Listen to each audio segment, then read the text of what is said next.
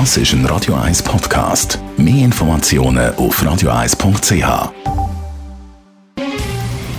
Der Finanztag auf Radio 1. Verstehen, was Menschen und den Markt bewegt. In Zusammenarbeit mit der Zürcher Privatbank Merki Baumann. www.merkibaumann.ch wir reden mit dem Gerard Biasco, Anlagechef von der Privatbank Merki Baumann, über den US-Präsident Donald Trump und die Aktienmärkte. Gerard Biasco, sind die Marktreaktionen auf die Corona-Erkrankung von Trump rational? Das kann man sicher sagen. Die Reaktion ist ja zuerst einmal minus anderthalb, minus zwei Prozent gewesen, was bekannt worden ist am Freitag. Und dann äh, jetzt etwa anderthalb, zwei Prozent äh, plus in den Aktienmärkten. Und wir gehört haben, dass der Trump wieder ins Weiße Haus zurückgeht. Das ist eine relativ rationale Reaktion von der Aktienmärkte. Und warum ist das so?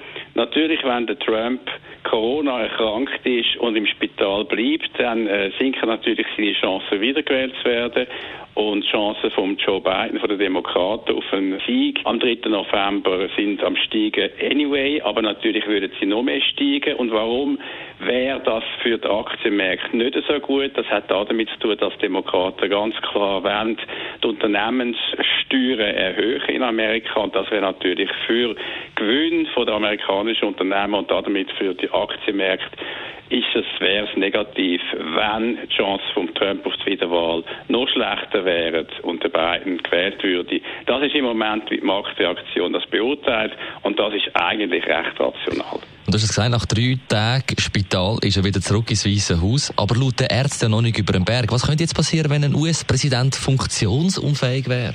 Das ist ganz klar geregelt. Wenn ein amerikanischer Präsident nicht mehr funktionsfähig ist, dann muss der Vizepräsident übernehmen. Entweder tut es der Präsident selber bestimmen oder wenn er das gar nicht mehr kann, dann wird es bestimmt durch eben den Vizepräsident. Also der Mike Pence müsste übernehmen bis zu den Wahlen. Wäre wahrscheinlich dann auch der Kandidat, wenn der Trump funktionsunfähig würde. Sieht im Moment nicht danach aus, aber eben, wenn der Pence, der Vizepräsident, müsste übernehmen, natürlich wäre das weniger das, was Trump-Anhänger und Republikaner wettet und dann würde die Chance von Trump natürlich sinken. Jetzt abschließend, Gerard Biasco, welche Positionierung ist aktuell sinnvoll?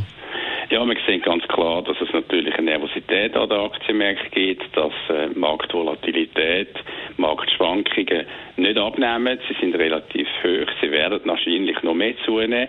Und wenn man ruhiger können schlafen und wenn man weniger abhängig sein von den US-Aktien und möglichen Steuererhöhungen für die US-Unternehmen, dann ist man eher US-Aktien untergewichtet und ist eher die defensiveren Aktien, das heißt die mit einer tieferen Marktvolatilität oder Marktsensitivität, also mit einem tieferen Beta, eher übergewichtet, zum Beispiel die Schweizer Aktien übergewichtet und kann so in die Wahlen hineingehen, relativ ruhig und das ist genau unsere Positionierung momentan in den Aktienmärkten. Der Gerard Biasco, Anlagechef von der Privatbank Merki Baumann.